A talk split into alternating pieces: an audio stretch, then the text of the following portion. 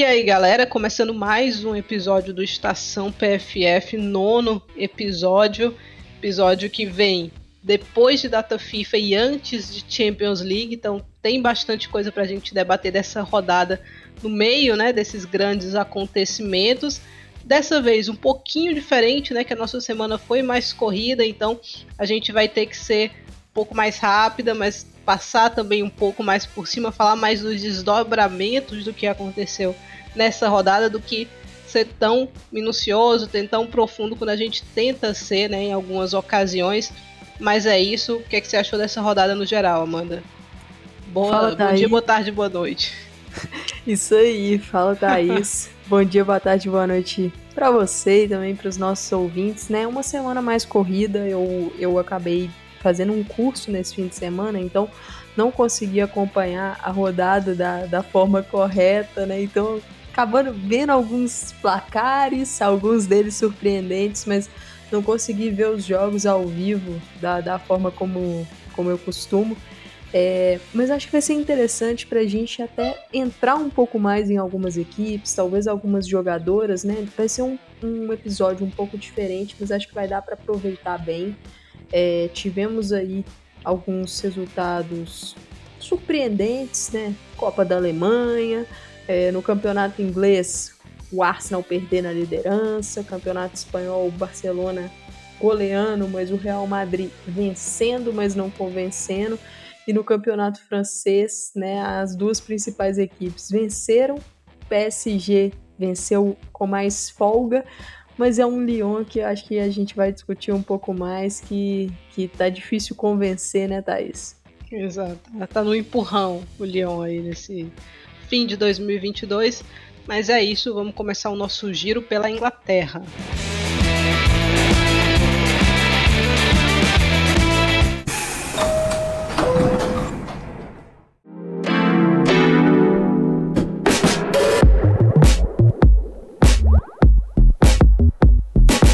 Pela oitava rodada da WSL, temos líder novo e temos também um primeiro empate da competição. O Manchester City venceu o Everton por 2 a 1, o Manchester United venceu o Arsenal por 3 a 2, o Chelsea derrotou o Tottenham por 3 a 0, o Aston Villa venceu o Reading por 3 a 1, Brighton e Liverpool empataram em 3 a 3 e o West Ham venceu o Leicester por 1 a 0.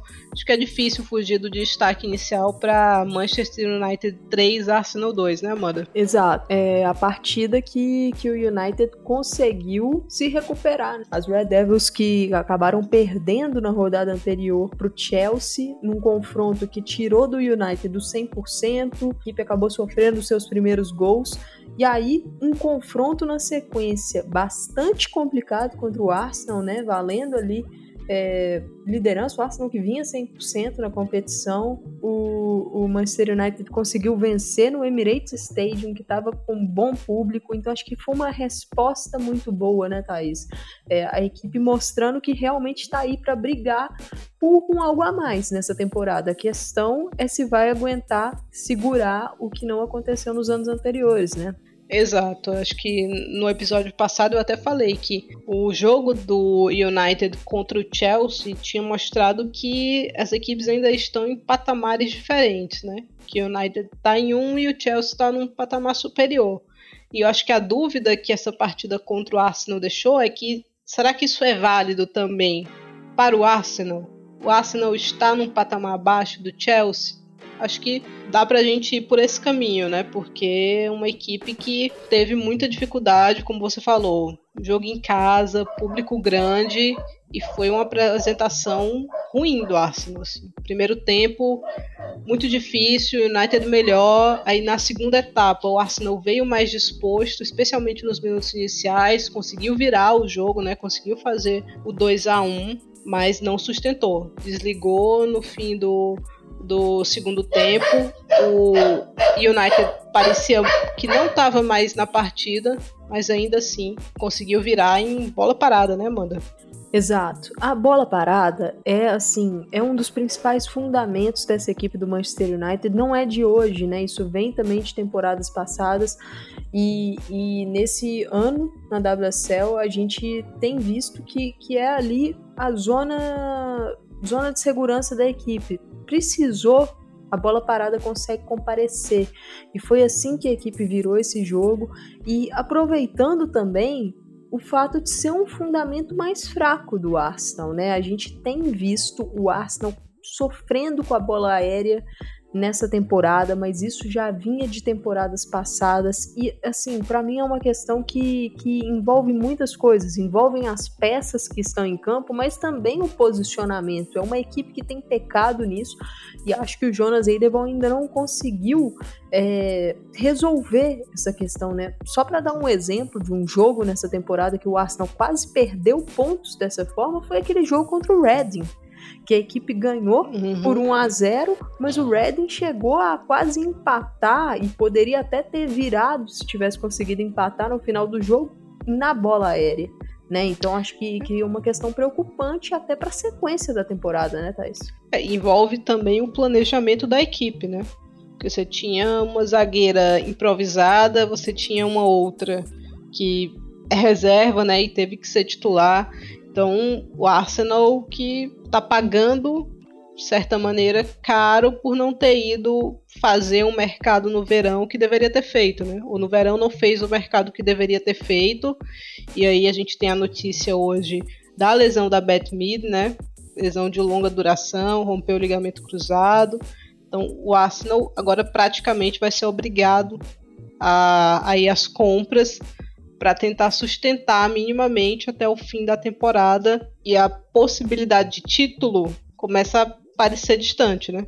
Essa lesão da mídia é uma lesão duríssima, né? O lance, assim, eu cheguei a vê-lo e é aquele tipo de lance que você olha e fala assim, tem que rezar para não ter sido nada mais grave. Infelizmente acabou sendo consequência duríssima é, para o Arsenal, para a mid, né? A gente torce por uma boa recuperação, porque é, é uma lesão que demanda muito tempo 8 a 12 meses mais ou menos a recuperação, né? E também pode ter uma consequência pesada para a seleção da Inglaterra, porque o prazo né, vai ficar muito apertado pensando em Copa do Mundo, então teria que ser uma recuperação milagrosa mesmo para que a MID consiga estar no Mundial da Austrália e da Nova Zelândia. E e, assim, é um Arsenal que a gente já falava bastante aqui, né, Thaís? Que pecou, como você disse, no planejamento de contratações para suprir carências, né? Questão da profundidade no elenco. E vai precisar ser ativo nessa janela de janeiro, que não é a janela mais forte europeia, né? Porque é uma janela de meio de temporada, então é aquela janela das urgências. E o Arsenal foi muito bem ano passado, é, na temporada passada, conseguindo Stina Blackstenius e Rafa, por exemplo. Só que eu não vejo nenhuma jogadora livre agora do calibre da Blackstenius e do calibre da Rafa. Então o Arsenal vai ter que garimpar, vai ter que abrir a carteira também e é aquilo. A equipe hoje não tá podendo apostar tanto, precisa de certeza, né, Thais? Por precisar de certeza, a possibilidade de repescar a Gil Queiroz do Everton, que já foi ventilada algumas outras vezes, eu acho complicada. Assim, não vai me surpreender tanto se o Arsenal fizer, mas não consigo te dizer que é o melhor caminho, que é a melhor solução para nenhuma das partes porque é uma jogadora muito jovem, é, chegando numa nova liga ainda, né? Agora que superou uma pequena lesão que teve, deve começar a ganhar minutos mais consistentes ao longo das partidas. E o Arsenal não é isso que o Arsenal precisa, né? O Arsenal precisa de alguém que chegue para resolver. Outro detalhe que eu acho complexo da temporada do Arsenal é a questão da Midema, né? Hoje, para mim, não é uma certeza de nada acho que a única certeza que resta é que ela é uma jogadora muito diferente, muito diferenciada. Mas quando ela entra em campo, hoje não é mais garantia de que ela vai entregar algo muito especial para o Arsenal. Eu acho que isso é um pouco complicado. Ela entrou nesse jogo, teve ali, né, quando a equipe é, marcou a virada, ela tem uma participação, né, porque ela vai recuperar essa bola e tal, mas não é exatamente esse tipo de participação que a gente espera dela. Então, esse 22, 23, para mim ela vem sendo uma grande incógnita. Eu sinto que o sistema não favorece, né, essa questão de, de muita pressão na saída de bola adversária é, de muita intensidade e do, da parte física também, né? De muitos duelos ali. Eu acho que isso não a favorece. E, e ela atuando como uma segunda atacante, na minha visão, seria o ideal.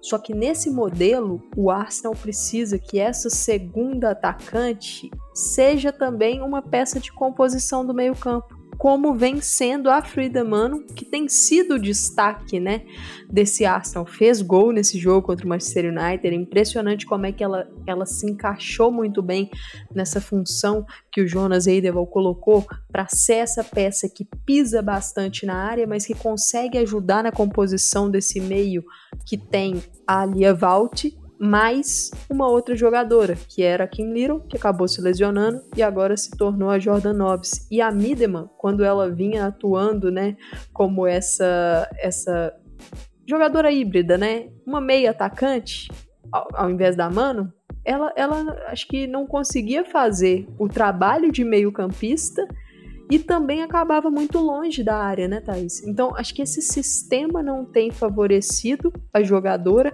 e isso é um problema, como você citou, por quê?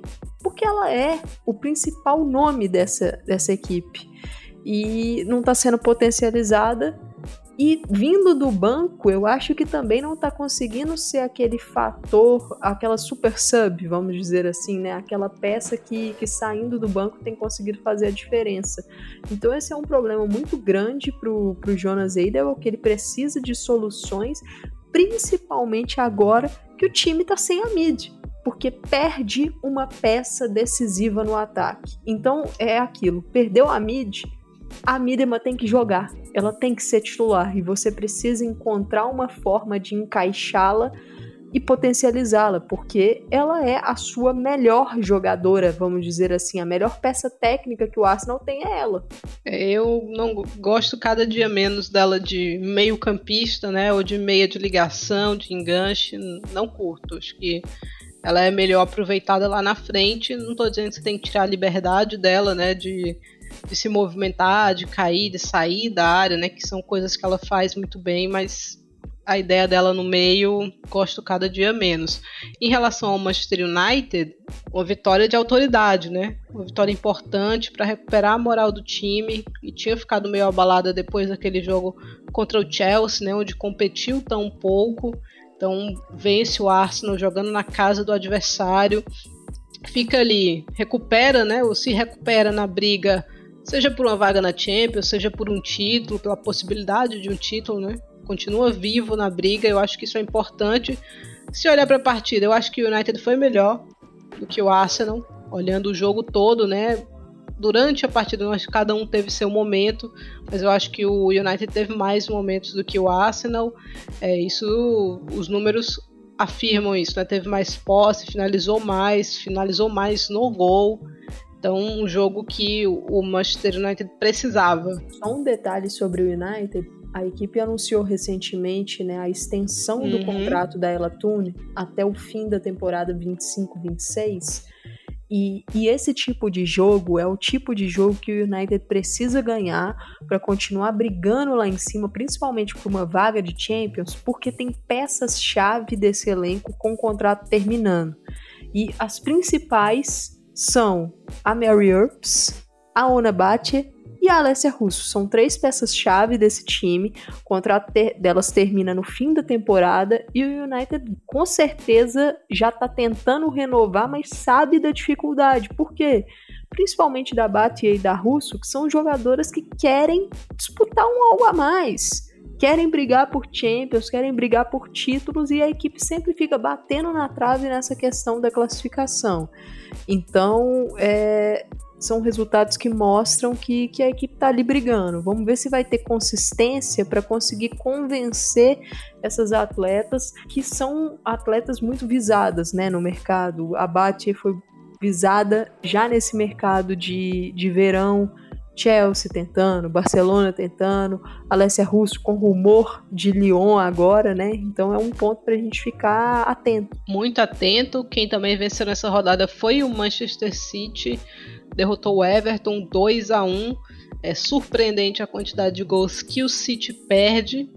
Poderia ter goleado o Everton aqui com certa tranquilidade, mas é surpreendente também a pouca produção ofensiva do Everton. É uma equipe que, para as peças que tem, na minha opinião, deixa muito a desejar, especialmente em termos de é, quanto tempo fica com a bola nos pés no ataque e o que faz com essa bola.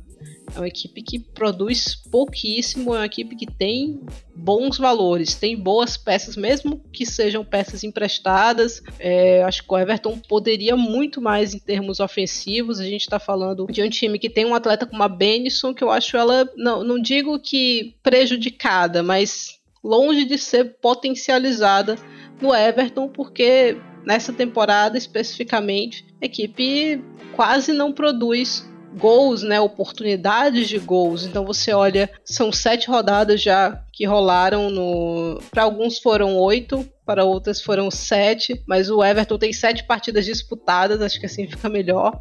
Marcou sete gols, né? E três deles foram numa partida só. Você vai olhar os outros gols, né? Dois desses gols foram em falhas terríveis das equipes rivais em escanteios. E teve um gol contra o Leicester ainda, por exemplo, que foi um lance que a goleira adversária acabou botando a bola para dentro. Então, o Everton produz muito pouco, né? Nós estamos falando aqui de três gols de falha direta, de sete, então quatro gols praticamente que o Everton conseguiu construir. Eu acho pouquíssimo. O Everton só tem mais gols marcados do que é, os times ali na parte muito de baixo, né? Leicester, Reading, Liverpool. Então, e é um golzinho só a mais do que esses dois últimos. É, tem saldo negativo, né? Então, acho que o Brian Soares precisa rever o seu setor ofensivo. Eu acho que ele tem mais coisa para tirar de Benison, de Luz Park, que não jogou essa partida, mas que é uma peça importante para a temporada, da Gil Queiroz, que tá voltando, teve minutos nesse jogo, né? Tá voltando de uma lesão, teve minutos consistentes. Acho que pode oferecer coisas mais interessantes. Beaver Jones, então Snow Edges. O Everton tem peça para produzir esses gols que precisa, mas o Brian precisa ser um pouco mais ofensivo, né? Um pouco mais ousado. Exato, eu tô com você, Thaís, nessa. E assim, tô, tô até olhando aqui é, uma estatística é, daquele site FBref. E, e assim, me chamou a atenção porque você falou nessa, nessa, nessa situações ofensivas de criação de chance e o Everton, as, as chances criadas né, para gols, né, goal, goal creating actions, que eles chamam, né, que pode ser duas ações ofensivas ali que levam a um gol. Por exemplo, um passe, um drible, é, uma falta que você acabou sofrendo, né, que leva a um gol, um gol, e os números do Everton eles são muito baixos, né, é, acabam ficando muito, é, o Everton tem nove ações, né, dessa de, de criar gols e Vou dar um exemplo. O Liverpool tem nove, o Reading tem sete e o Leicester tem três. Então o Everton está muito mais próximo das equipes da parte de baixo da tabela do que das equipes da parte de cima, que tem, por exemplo, um West Ham com 16, um Tottenham com 13. Se a gente for olhar para o topo da tabela, né, o Chelsea tem 31, o United 32, o City 26, o Arsenal tem 31, mas a gente vê que é um número muito baixo do Everton. E isso mostra que é uma equipe que ofensivamente está tendo dificuldade de produzir eu concordo que o Everton, que o Brian Sorensen precisa ser um pouco mais agressivo, precisa arriscar um pouco mais. Ele tem muitas peças nesse 11 titular que, que tem características defensivas. Então, talvez é, recuar um pouco a Benison, mas deixando ela com liberdade também para chegar à frente, mas para ter uma peça a mais de frente para poder associar com ela. Para ela tocar mais na bola, né? Ela é uma jogadora Sim. que tem qualidade, ela precisa tocar um pouquinho mais na bola. Eu lembro uma das primeiras partidas dela com a seleção da Suécia, ela teve liberdade para se movimentar pelo meio de campo e ela deu uma semi-assistência, né? Aquela cavadinha, então é uma jogadora que tem isso, que tem essa visão, que tem essa qualidade. Não adianta você botá-la ali muito na frente, né? Que eu, eu acho um desgaste desnecessário mesmo. E, e, assim, é um. Eu entendo essa mentalidade defensiva para poder trazer uma estabilidade para uma equipe que decepcionou muito na temporada passada mas eu acho que, que já chegou o momento de, de tentar um algo a mais pela qualidade desse elenco, né? Até porque, porque senão... o Everton não tá competindo, né? Da maneira é. que poderia contra Chelsea, contra United, contra City, né? Poderia mais. A sensação que ficou foi essa, né? E acaba não entregando compete até certo ponto, né? uhum. né? E na hora que precisa daquele algo a mais, não consegue. Nessa rodada, o Chelsea venceu o Tottenham, né? 3 a 0 aqui não tem muito que comentar, né? O Chelsea é muito melhor do que o Tottenham e no segundo tempo, um pouquinho da cabeça da equipe já estava no confronto da Champions que tem no meio da semana. É um jogo importante e decisivo, né? Pro Chelsea, Chelsea Real Madrid então, poderia ter ampliado o placar no segundo tempo? Poderia, mas uma equipe que às vezes peca em alguns detalhes. O Tottenham teve uma ou outra chance, mas também muito pouco, né? O Tottenham, longe de ser aquela equipe que a gente viu é, na temporada passada, esse Tottenham, acho que aquele 8 a 0 para cima do, do Brighton, ele foi uma exceção. E, e, na verdade, ali, acho que a gente até tratou como uma exceção mesmo, porque o Tottenham, nas rodadas anteriores a, àquele jogo, não vinha mostrando cancha para ganhar de 8 a 0 do Brighton. E aí acabou tendo o jogo com o Everton adiado, né, na sequência. E, e nesse, nessa partida contra o Chelsea não, não conseguiu é, manter a toada. E para mim, nessa temporada tem sido o natural dessa equipe do Tottenham. Como você disse, não tá conseguindo é, incomodar tanto e ter a consistência como teve na temporada passada. E só um detalhe sobre esse Chelsea, né? Um detalhe negativo.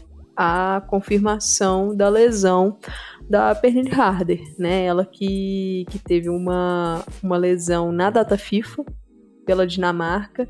E é uma lesão grave até porque ela precisou fazer uma cirurgia, foi uma lesão muscular no posterior da coxa, ela teve que fazer uma cirurgia e assim, casos cirúrgicos de lesão muscular costumam ser quando há um rompimento total do músculo, né? O Chelsea acabou não revelando é, a gravidade ou se foi qual grau, né? Mas falou que ela não volta tão cedo, que vai ser um período longo de recuperação. Então acho que é um desfalque duro, porque ela vinha embalando na temporada, né? O Chelsea estava com um quarteto muito bem desenhado ali, Guru Haiten, a Harder, Kerr e Lauren James. Agora virou um trio e esse quarto elemento no jogo contra o Tottenham acabou sendo a Jessie Fleming, mas acho que esse quarto elemento, se estiver saudável, será Frank Kirby, né? Vamos ver a sequência e também é,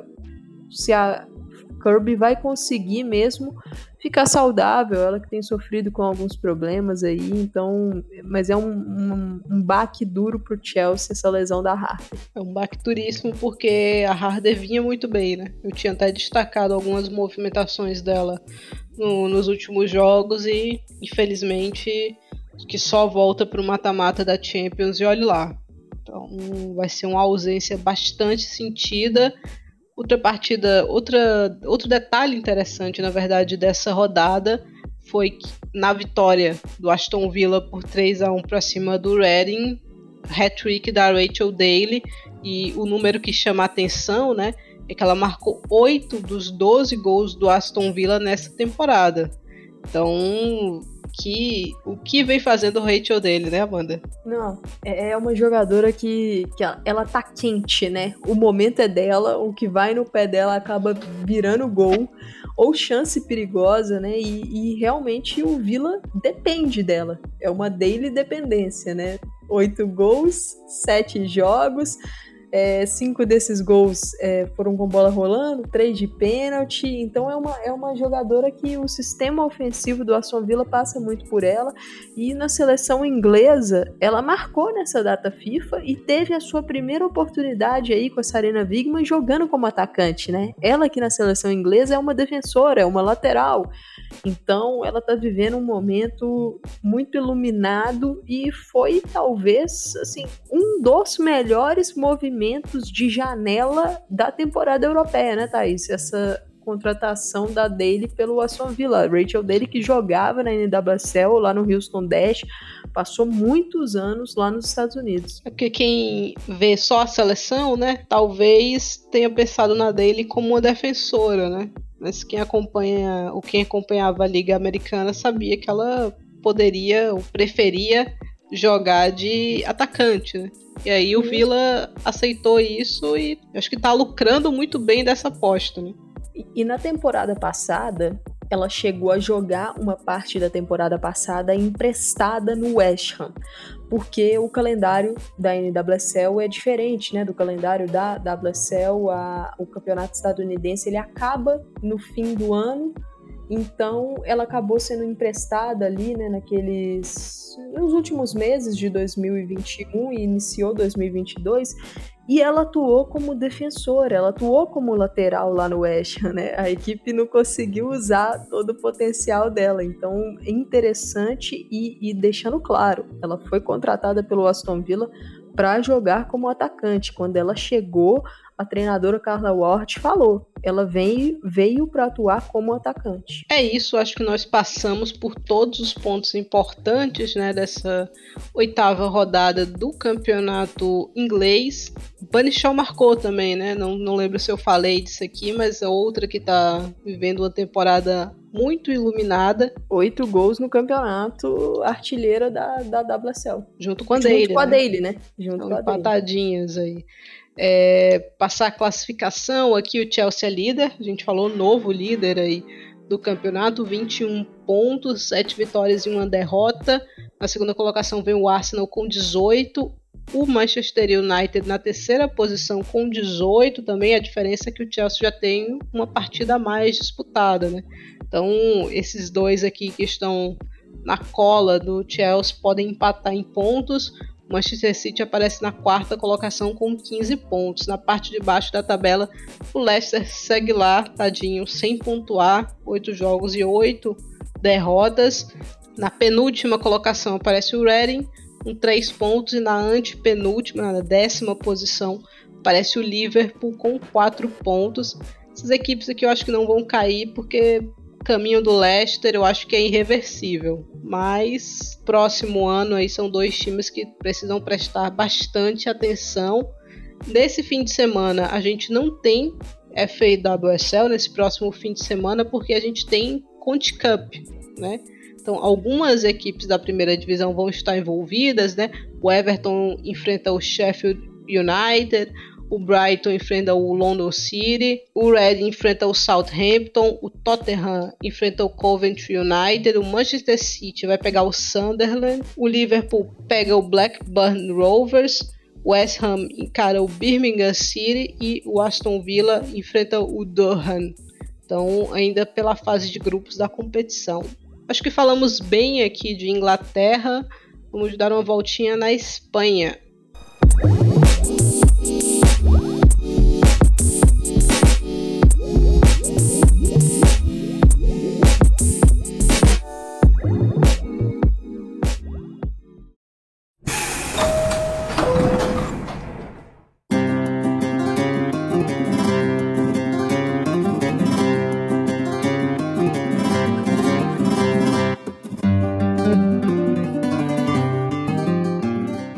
Indo agora para a Espanha, nona rodada, rodada dos derbys e dos grandes estádios sendo abertos aí.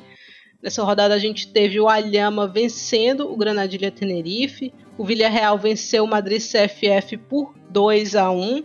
o Real Madrid venceu o Sporting Huelva por 1 a 0, o Valência venceu o Levante por 4 a 2, a Real Sociedade venceu o Atlético Bilbao por 3 a 1, o Barcelona goleou o Alavés por 8 a 0, o Atlético de Madrid venceu o Levante Las Planas por 2 a 1 e o Real Betis venceu o Sevilha por 3 a 0. Tem alguns destaques interessantes dessa rodada. É, a gente tem o primeiro tropeço, grande tropeço da equipe da Maria Pri, né? O Villarreal estava mais na parte de baixo da tabela, o Madrid CFF estava muito bem, mas aí a Mônica contribuiu generosamente no segundo gol do Villarreal e o Madrid CFF acabou perdendo. Não foi um jogo brilhante, mas um jogo que talvez desse para o Madrid CFF fazer mais do que fez. Acho que poderia sim ter beliscado essa vitóriazinha contra a equipe do, do Villarreal, que tá mais uma temporada ali de brigar para não ser rebaixado. Madrid CFF até teve um volume interessante, mas faltou pontaria nesse jogo. Outro destaque dessa rodada fica para o Valência 4 a 2 contra o Levante, hat-trick da Assum Martinez. A gente viu essa menina no Mundial Sub-20, duas belas assistências da Fiamma no fim da partida. O Valência abriu 2 a 0 ainda no primeiro tempo. O Levante foi buscar o 2 a 2 já para o fim da partida e nos acréscimos o Valência fez o 3 a 2 e o 4 a 2 então um derby local, né, um derby de Valência. A partida aconteceu no Mestalha, que é o estádio principal da equipe do Valência. Então foi um jogaço. Um detalhe que não tão divertido assim é que a Maria Lopes Valenzuela para mim falhou, goleira do Levante, em três dos quatro gols que o, o Levante sofreu, né? Ela que passou a temporada passada lesionada muito tempo por um rompimento de cruzado, tá voltando nessa temporada, né? E já tem algumas falhas, não é a primeira vez que ela falha. Então, bola que passou por baixo dela, saída errada com os pés, que era um dos pontos fortes dela, é, bracinho curto no primeiro gol da Assum. Então, uma, o Valência é uma equipe muito interessante, mas às vezes ele não convertia tanto as oportunidades que tinha. Dessa vez o aproveitamento foi bastante alto, bastante interessante. E aí o Levante tropeça. Também um tropeço que eu acho que não estava na, na cabeça do Levante, porque é uma equipe melhor que o Valência, mas o Valência vem numa temporada mais para meio para cima de tabela do que meio para baixo, como tinha sido a anterior. A Real Sociedade venceu o Atlético Bilbao, né, dentro do esperado. Destaque aqui é só que a partida aconteceu em Samamés, que é o principal estádio do Atlético Bilbao. O Barcelona atropelou o Alavés, 8 a 0. O destaque da partida é a Cláudia Pina, duas assistências, dois gols. Barcelona pegando o último colocado da liga, não tinha muito o que imaginar sendo algo diferente do que foi, mas é bom para esquentar os motores do Barcelona para pegar o Bayern. A vitória contra o Real, sem dúvida, deu uma confiança a mais para essa equipe, tanto que a Pina foi a única que marcou dois gols. Todos os outros seis foram marcados por jogadoras diferentes. Então, quem sabe o Barcelona um pouco mais azeitado, um pouco mais confiante para pegar o Bayern, né, Amanda? Você, esse jogo vai ser no Camp Nou. 50 mil ingressos já estão vendidos e acho que a expectativa é alta, né? Acho que sim, Thais. É um Barça que, que tá crescendo na temporada. E como você falou, essa vitória contra o Real foi muito importante porque o clima naquele jogo era. É, vai ser um clássico mais disputado, né? E o Barça mostrou que não, não tá para brincar né, que essas oscilações na temporada estão acontecendo, mas a equipe tá firme. É, e esse jogo contra o Bayern vai ser um jogo que é aquilo, tá valendo a liderança e, e é uma partida importante para o Barcelona para ele ir sedimentando. Vai ter jogadoras de volta, né? A Lucy Bronze voltou a treinar, a Itana Bomati voltou a treinar, Mariona voltou a treinar. É, acho que estarão disponíveis para o jogo contra o Bayern, né? Não sei se o Jonathan Giraldes vai utilizá-las, mas terem voltado a, a, treinar é uma notícia muito boa. E eu queria fazer um destaque para a Jade, né? Ela que, ela que começou do banco essa partida, mas deixou o golzinho dela no final. E, e, é muito importante isso. A Geise já está ali no grupo de artilharia do campeonato espanhol, é, juntando né, Champions e, e, Liga F. São sete gols em dez jogos. Então a brasileira tá, tá cavando seu espacinho. É um começo muito interessante com, com a camisa do Barcelona. E nesse jogo, Thaís, é, nessa vitória, o Barça teve a, a Nuria Rábano, né? E a, a Fridolina Rolfo jogou mais adiantada. Então, acho que esse tipo de posicionamento, com a Rábano saudável, eu acho que talvez a gente vá ver mais partidas desse campeonato espanhol e vai ser interessante essa dobradinha né, ali pela esquerda, ver como é que vai funcionar a Rolfo trabalhando com muita força. Então, é, é um ponto para a gente ficar de olho na sequência do Barça. Essa polivalência da Fridolina Rolfo no Barcelona permite esse tipo de coisa, né? Oliva, da mesma forma que a, a Geis joga nas três posições da frente, permite isso também, né? Eu já destaquei aqui, uma das primeiras rodadas teve um jogo que a Geis começou na referência em algum momento caiu para a ponta esquerda e aí quando entrou a Núria e a Rolfo subiu, ela caiu para a ponta direita, né? Então, as muitas possibilidades desse ataque do Barcelona é uma coisa realmente bastante interessante. Eu passei pela Real Sociedade, acabei não falando que a Gabriela Garcia marcou dois gols, né? Ela que vem sendo, vem aproveitando bem as chances que tem tendo de, na cara do gol e aparece também aqui entre as goleadoras é, do campeonato espanhol até o momento. O Atlético de Madrid venceu o Levante Las Planas. É, o Levante Las Planas saiu na frente, inclusive a Lula falhou. A Helena Ruelvi de peito marcou o primeiro. Sheila Garcia empatou ainda na etapa inicial e aí a Ludmilla marcou um golaço com assistência da Aleice Santos. O Atlético de Madrid que passou uma temporada aqui no Brasil, né, Amanda? Então voltou ativa na Liga Espanhola, é, com a Ludmilla marcando um golaço e um ponto interessante é que a Ludmilla esteve com a seleção brasileira, mas você a gente vinha até conversando isso aqui antes do antes de começar a gravação e que ela não consegue ter as mesmas atuações, né, o mesmo nível de atuação com a camisa do Atlético, com a camisa da seleção, mas são situações muito diferentes, né? Exato. A Lud, que é a artilheira da Liga F, né? Com oito gols. E, e assim, é um Atlético de Madrid que tem um jogo que favorece muito ela. Ela é uma atleta que trabalha muito bem explorando a profundidade. Então, esse jogo do Atlético favorece, por exemplo, a Lud, favorece a Agibad. São jogadoras que trabalham muito bem essa profundidade, buscar esses espaços nas costas da zaga, em jogadas que, que usam muito bem o posicionamento, a velocidade, mas com peças, né, para lançar essas bolas. E a gente estava tava conversando aqui, você destacou tem a Santos para conseguir municiar esse ataque. E a seleção brasileira já joga de uma forma um pouco diferente, que, que a Ludmilla é uma jogadora mais específica, né? E no sistema da seleção brasileira, nem sempre ela vai conseguir uma passadora para enfiar essas bolas para que ela explore a profundidade. Nem sempre a seleção brasileira vai conseguir jogar dessa forma. Então, acho que, que talvez essa oscilação de desempenho de Atlético de Madrid para Brasil acontece porque são equipes que jogam form de formas diferentes, né, Thais? Até porque para explorar essas diagonais, né, ou essas bolas em profundidade, requer um tempo de treino um pouco maior do que geralmente a seleção pode oferecer. É, o Brasil está com meio de campo desfalcado, né? Angelina que se machuca, Duda Sampaio que se machucou também agora para essa data FIFA de novembro, então tava um meio mais carente, né? Você tinha jogadoras improvisadas por ali, então eu acho natural, eu acho o encaixe da Lud não tão simples quanto ele possa parecer, né? Então, tem a Leice Santos, mas tem a Banini também no Atlético de Madrid, a própria Maitane. Então, tem bastante gente, porque é o estilo, né? Você tem a Ludmilla, você tem a Gibade, você tem a Cardona.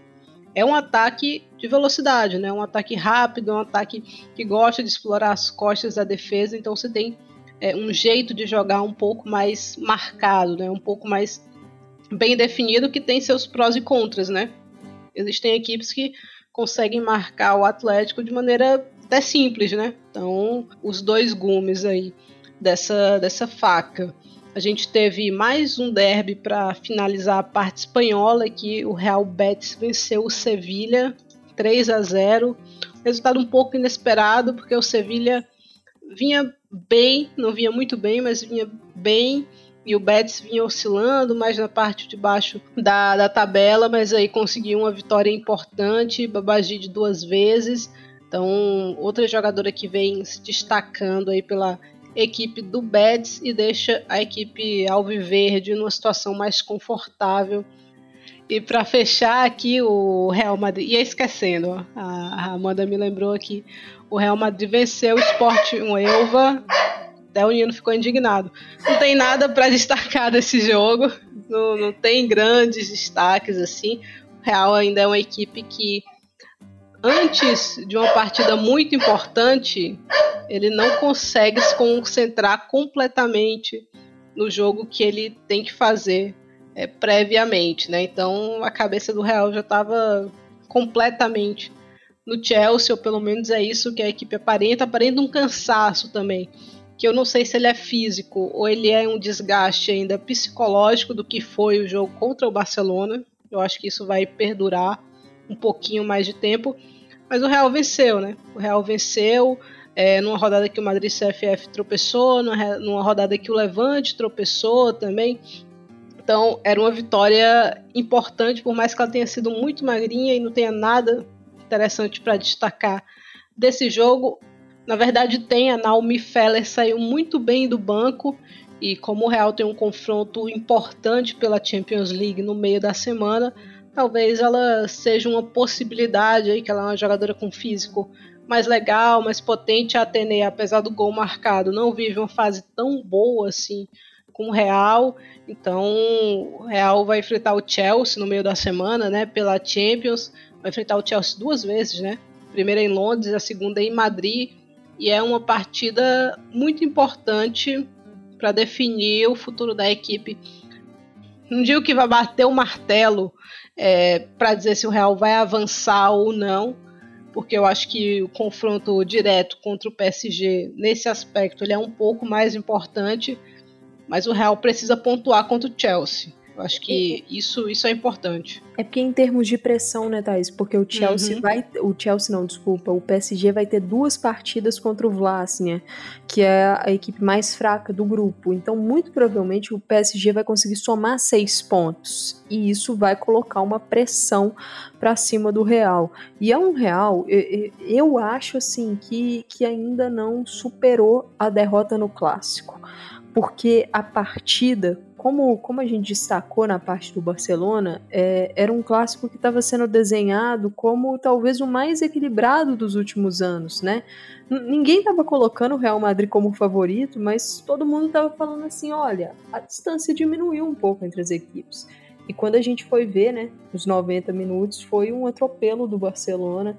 Então acho que, que o Real Madrid ainda está remoendo isso e precisa processar isso rápido tem que deixar isso para trás. Agora o foco tem que ser outro, tem que ser o foco na Liga F, em pontuar e, e tentar ficar é, o mais consolidado possível na zona de Champions para não sofrer como foi na temporada passada e focar nesse grupo complicado da Champions e tentar retomar o desempenho do início da temporada, porque ali foi onde o Real realmente estava conseguindo jogar muito bem, o início de espanhol, mas aquela partida contra o Manchester City, né, na fase preliminar da Champions, é tentar retomar aquele futebol.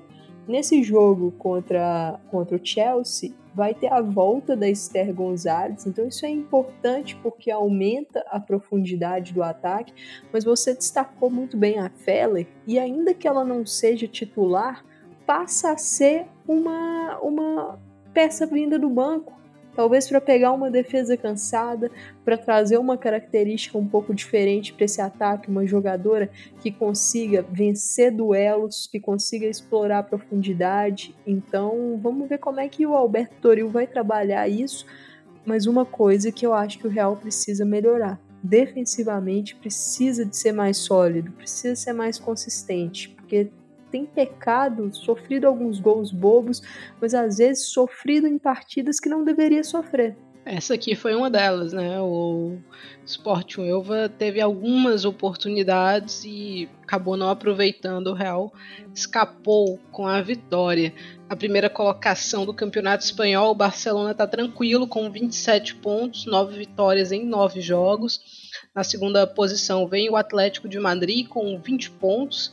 É, são seis vitórias, dois empates e uma derrota. O Real aparece na terceira posição com 19 pontos, mas o Real tem uma partida a menos ainda do que Barcelona e Atlético de Madrid. Então, se vencer, pode assumir essa segunda colocação aí. Na parte de baixo da tabela, a gente tem o um Alavés com dois pontos. O Alhama venceu a sua primeira partida, então respirou um pouquinho, mas não é grande respiro, né? Porque são duas equipes rebaixadas no Campeonato Espanhol e ainda tem quatro pontos em relação ao Villarreal que venceu e esse sim conseguiu dar uma boa respirada, mas a briga ainda deve ser aqui a parte de baixo da tabela. Na próxima rodada, a gente tem Levante Sevilha, no sábado às 8 horas da manhã, Madrid CFF Sporting Elva, no mesmo dia, no mesmo horário. No sábado ao meio-dia, o Villarreal encara o Atlético Bilbao. No sábado às 2h15, o Real Madrid encara o Alhama. No domingo às 8 o Granadilha Tenerife enfrenta o Valência e o Alavés enfrenta o Betis. Às 10 horas, a Real Sociedade encara o Levante Las Planas e às 12h30 do domingo, Atlético de Madrid e Barcelona. Tudo para ser um grande jogo no Metropolitano, né, mano? Nossa senhora, vai, vai ser uma partida. E, e Thaís, o Atlético de Madrid é um time que, que incomoda o Barcelona, né? Então, assim, acho que vai ser um grande teste para o Barça, principalmente por esse jogo ser entre as duas partidas contra o Bayern. Então, vai ser interessante ver como o Jonathan Giraldes vai conseguir manejar né, o elenco, as jogadoras, como qual vai ser a estratégia e ver também o Atlético de Madrid, né? Se, se vai conseguir sustentar aí seu jogo contra o Barcelona, em que deve ser pressionado e ter espaço também para atacar essa profundidade, as costas da zaga do Barça, que, que às vezes a equipe nessa temporada tem mostrado algumas fragilidades nesse ponto. Vamos ver se a Ludmilla vai conseguir manter nessa sequência goleadora e machucar aqui o Barcelona. Acho que passamos bem pela Espanha. Vamos para a França.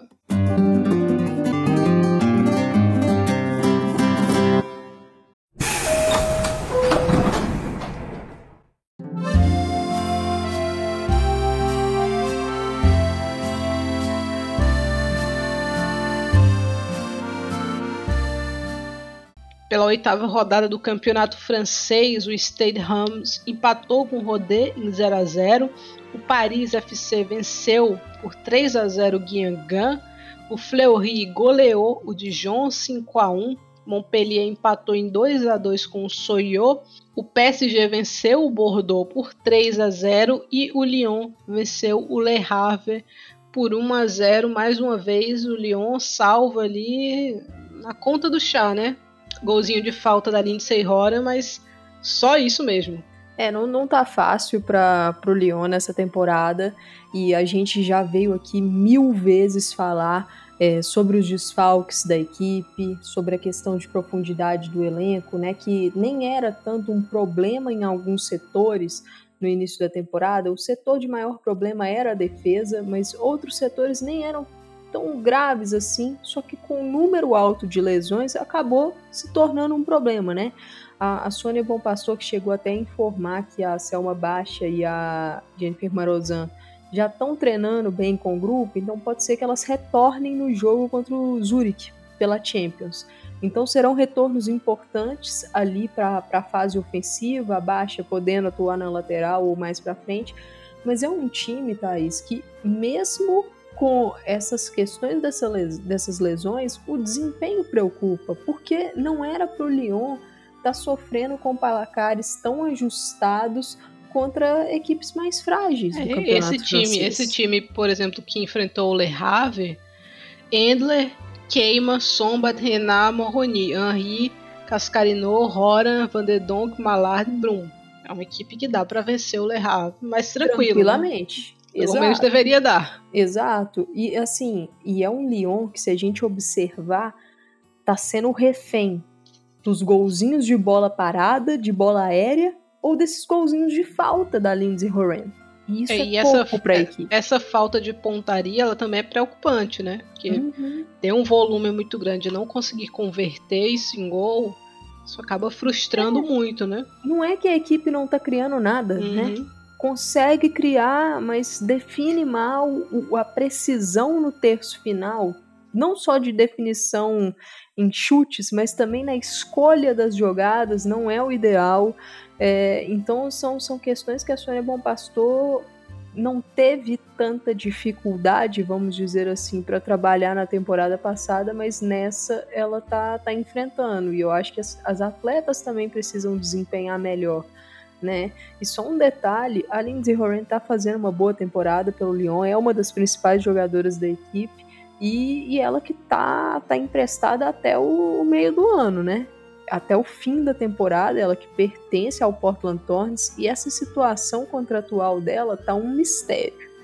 É, lá na, na, na NWSL, no Thorns, ninguém fala sobre, ela também não comentou sobre, o Lyon também não comentou se ela volta pro, pro Thorns no meio do ano, ou se vai rolar ali talvez uma prorrogação contratual mas ela vem sendo um dos principais nomes do, do Lyon na temporada. É uma das poucas saudáveis, né? Quem diria. É, Quem PSG... diria mesmo. Porque ela é uma atleta que tem problemas com lesões, né? uhum. né? Então. O PSG venceu o Bordeaux por 3 a 0. Gianni abriu o placar, mas para mim os destaques de gol aqui ficam para os gols da Baltimore e da Jean-François. Foram dois belos gols. Jean-François acerta aquela cabeçada dos sonhos, né? O movimento perfeito. É, Baltimore fez uma jogada também muito bonita. O placar foi pró PSG, mas os números da partida mostram que foi um jogo bastante ajustado, né? Nove finalizações para o Bordeaux, dez para o PSG, sendo três no gol por parte do Bordeaux, quatro no gol por parte do PSG. Então, apesar de vencer, o PSG ainda continua dando sinais que precisa daqueles reforços que, inclusive, a Cachauí cobrou, né, mano? Exato. A Cachauí não, não aguentou, cobrou, falou assim: olha, a gente contratou a Torvalds Dotti, ela não joga e precisamos ser ativos nessa janela de transferência e ela tem toda a razão. O PSG precisa ser ativo na, na janela de janeiro porque tem um, um elenco com muitos buracos. Já era um elenco que necessitava de reforços na temporada passada perdeu peças-chave e não repôs como deveria ter reposto. Essa questão do ataque é um problema muito grande. A, a Diani é a artilheira né, do campeonato francês, mas a, Diani não deveria ser essa finalizadora, vamos dizer assim, do PSG, né? Ela, ela tá acabando como finalizadora, mas ela é uma jogadora que pode te oferecer muito mais além disso. Então, o PSG precisa melhorar o seu planejamento. O treinador Gerard Precher, ele até falou, né, nesse pré-jogo contra o Vlasnia, né, que a equipe do PSG vai enfrentar o Vlasnia na Champions, ele falou que a Laurina Fraser ela tá voltando a treinar com o grupo, né, com uma proteção, ela teve uma lesão recente, mas que a Ardel Almeida tá com um problema muscular não vai estar disponível e a Martens também está com um problema, um problema no joelho. É um pequeno problema, mas a gente sabe que Lick Martens é uma atleta que, que sofre com lesões, né? Ela não, não consegue muita estabilidade. Ela até falou disso, né? Diz que não, não, não estou confortável, não estou completamente confortável. Isso é preocupante, né? Para a sequência do PES. Já tem pouca gente. Se perder é. alguém por lesão. Então, assim, é, é, tá, tá difícil. O PSG se planejou muito mal para essa temporada e tá sofrendo com isso. É uma é, vitória e... por 3 a 0 mas o desempenho dentro de campo precisa ser muito melhor ainda, né, Thais? É, e avançando ou não na Champions, precisa ir ao mercado. Sim. Com certeza. Não pode pautar o mercado por se vai passar da fase de grupos ou não, né? Precisa, porque o Lyon tá vacilando também. Então o PSG tem que continuar apertando, porque senão vai desistir da temporada muito cedo, né? Eu acho que assim, isso não... Vamos falar sério nessa temporada, pelo mercado que, que as equipes fizeram e tal, a gente falava de um Lyon muito favorito ao título. Pelo menos eu considerava o Lyon bem favorito ao título do campeonato francês. Só que o desempenho né, da, da equipe não, não tá mostrando essa segurança. Então, era para o PSG estar tá aproveitando, mas também tá patinando e fica aí. A liga tá aberta, essas equipes ainda não se enfrentaram, né? Vão ter um confronto direto lá em dezembro. Então pode ser um, um confronto para definir algumas coisas. E, e, o PSG é um clube que, que existe investimento lá. É um clube que tem um bom peso. Então não era para estar tá com um planejamento tão ruim do feminino como a gente tem visto aí nos campeonatos, é, nas temporadas passadas e nessa. E Gerard Precher, para mim, ainda não conseguiu encaixar essa equipe. É um trabalho que acho que deixa a desejar. E vai ser bastante exigido, especialmente nesse final de ano. O Montpellier empatou com o Soyot, então mais um deslize aí do Montpellier. O Soyot saiu na frente de pênalti. O Montpellier virou com a Mondesi marcando e depois a Leque ele fez um golaço. Ela já tinha dado a assistência para o gol da Mondesi, mas no finalzinho aí o, o, Montpellier também tomou um belo gol da Jessie Hu. Então um vacilo que não poderia acontecer se o Montpellier quisesse continuar juntinho aqui do Paris FC, mas o Paris FC já abriu seis pontos aqui na classificação, então é, pra gente ver o Montpellier na Champions, eu acho que só na, sem ser na próxima, na outra temporada ainda, quem sabe, porque o Paris FC venceu o Guingamp 3 a 0, hat-trick da Clara Mateu. Os primeiros foram bem bonitos, porque ela conduz a bola bem, né? Uma jogadora que, que tem essa habilidade, a gente até questionou, né, por que, que ela não foi sondada ou porque ela não foi para um clube maior, mas parece que existem questões de trabalho, né, do outro trabalho que ela faz, além de ser jogadora de bola. No terceiro gol, ela completou uma casquinha de cabeça. Então, o Paris FC segue aqui tranquilo na terceira colocação e até ronda os dois primeiros, né? Porque são só quatro pontos que separam essas equipes. Exato, e o Paris FC foi um grande vencedor dessa rodada, porque com tropeços ali de Montpellier, Stade Reims, do próprio Bordeaux, a equipe está com uma distância bem confortável, pensando em vaga na Champions, né? Porque as três primeiras equipes vão para a UEFA Women's Champions League da temporada seguinte. Então tá, tá uma distância confortável. E fechando essa rodada no campeonato francês, o Fleury goleou o Dijon 5 a 1 O Dijon até saiu na frente, mas depois parecia o 7 a 1 viu, Amanda? Tabela na área, golaço. Triste a situação aí do Dijon. Batsheba Louis marcou dois.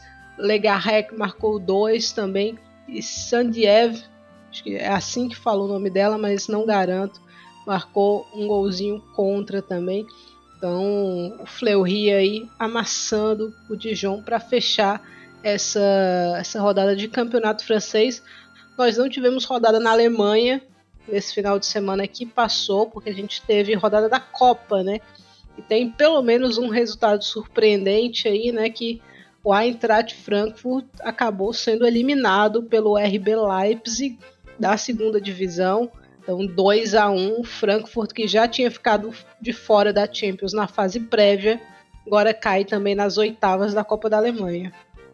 É um, um resultado surpreendente de uma performance bem abaixo né, do, do Eintracht Frankfurt, para a própria Laura Freigen, é ela que marcou o gol da, da equipe, é, falou né, tom realmente de decepção, de, de partida muito ruim, principalmente o segundo tempo né, do, do Frankfurt. O treinador Nico Arnolds também falou que, que a equipe não performou no seu nível, né? e acabou surpreendida pelo Leipzig, uma virada, né, que a equipe marcou com a Marlene Miller para virar aos 53 e aos 88 ali, né, no segundo tempo, porque a Freigang abriu o placar aos 16 do primeiro tempo.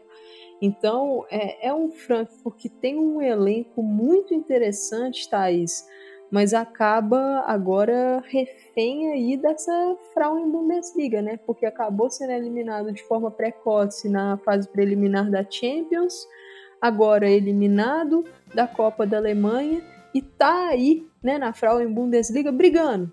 Tá em segundo lugar, tá até à frente do Bayern de Munique, mas precisa se ligar para eventualmente não, não perder até uma vaga de Champions, possivelmente, para a próxima temporada, né? Terror do Frankfurt é o mata-mata. Né? Falou em mata-mata, essa equipe se desfaz. É, o Bayern venceu o Duisburg por 7 a 0 o Wolfsburg venceu o Nuremberg por 6 a 0 Freiburg venceu o Meppen por 1 a 0 Colônia venceu o Potsdam por 2 a 1 Hoffenheim venceu o Leverkusen por 3 a 0. O Essen venceu o Werder Bremen por 1 a 0 e o e o Carlos Aigena venceu o Sun por 4 a 2. Então foram esses os resultados da, das oitavas de final da Copa da Alemanha. Os duelos para as quartas já foram definidos, né? O Wolfsburg vai pegar o Colônia, o Freiburg pega o Karl Zeiss, Essen enfrenta o RB Leipzig e o Hoffenheim enfrenta o Bayern de Munique. Destaque aqui para o Leipzig, que é o líder da segunda divisão do campeonato é, alemão. Então, próximo ano, muito provavelmente, nós veremos a equipe do RB Leipzig na Frauen Bundesliga 1. E Thaís, acho que vale um destaque aqui para a equipe do Bayern de Munique, é, que anunciou né, nessa semana uma renovação muito importante. A Sarasa Brasil renovou seu contrato até 2026. Ela que é uma jogadora que aqui no Estação a galera já viu a gente indicá-la para vários times, né? É, porque é uma meio-campista que ela te oferece muitas possibilidades, muito sólida na defesa, chega bem no ataque, tem boa finalização. Então acho que foi um movimento muito valioso do Bayern segurando a Zé Brasil, porque é uma peça chave dessa equipe. E, e, com certeza seria um, uma atleta bastante assediada aí no mercado, né? Muitas equipes indo atrás dela.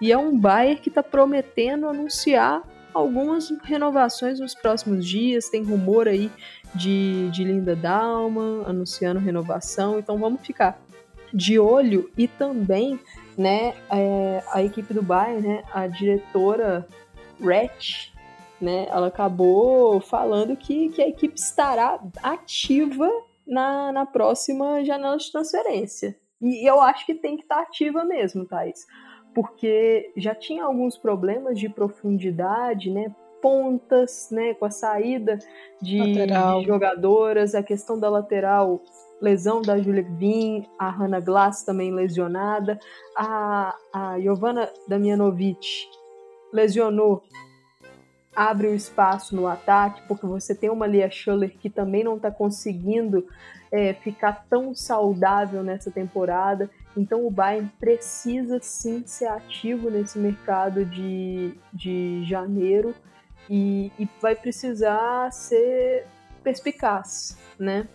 É, Glass lesionada já tinha dado indícios que não ia renovar, né? Então precisa realmente ser inteligente aí nessa, nessa janela de inverno. Vamos ver o que é que o Bayern traz pra gente. Acho que rodamos bem aqui, né, Amanda? Você quer dar um, uma palhinha do que, é que você espera para Champions League nessa rodada?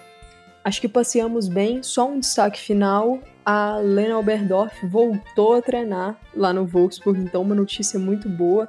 Ela que, que sofreu uma lesão no ombro, né, na última data FIFA e então bom que não foi nada grave com ela. Olha, é uma rodada de Champions que a gente tem alguns jogos que chamam bastante atenção, né? Chelsea Real Madrid no dia amanhã, né, no dia 23, é, Roma e Wolfsburg, Bayern de Munique e Barcelona, Juventus e Arsenal são os que mais chamam atenção pelo peso. É, tô bem curiosa para ver esse Roma e Wolfsburg, porque é uma Roma que tá ainda não conseguiu na Champions ser tão consistente mas é um Wolfsburg que às vezes acaba sofrendo de forma desnecessária. Então estou curiosa para ver como é que vai ser a postura das lobas nesse confronto.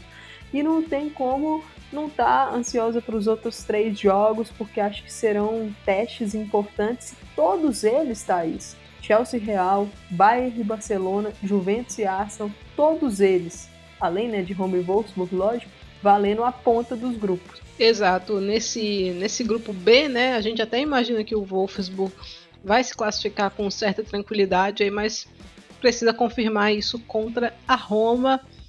É isso, eu não vou dar pitaco de Champions, eu vou, vou me ausentar desse tema.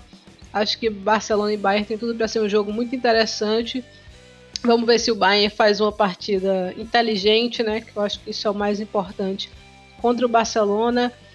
Vamos ver as remendadas do Arsenal aí contra a Juve, né? Quem é que o Arsenal vai botar em campo nessa partida? Isso é importante. De resto, não existe mais nenhum outro jogo, então é só isso. Muito obrigada a quem acompanhou até aqui. É, o Estação volta na próxima semana. Segue, dá o like no portal do PFF, aqui no podcast mesmo, dentro do seu agregador. E é isso, né, Amanda? É isso aí, Thais. Acho que a gente passeou bastante aí pelas principais ligas europeias e agradecer quem ficou com a gente até aqui. Pedir também, né, para que, se possível, compartilhem o episódio nas, nas redes sociais, para que a gente possa atingir mais pessoas com esse conteúdo de Champions, né? Então, agradecer bastante o pessoal e até a próxima semana. Tchau, tchau.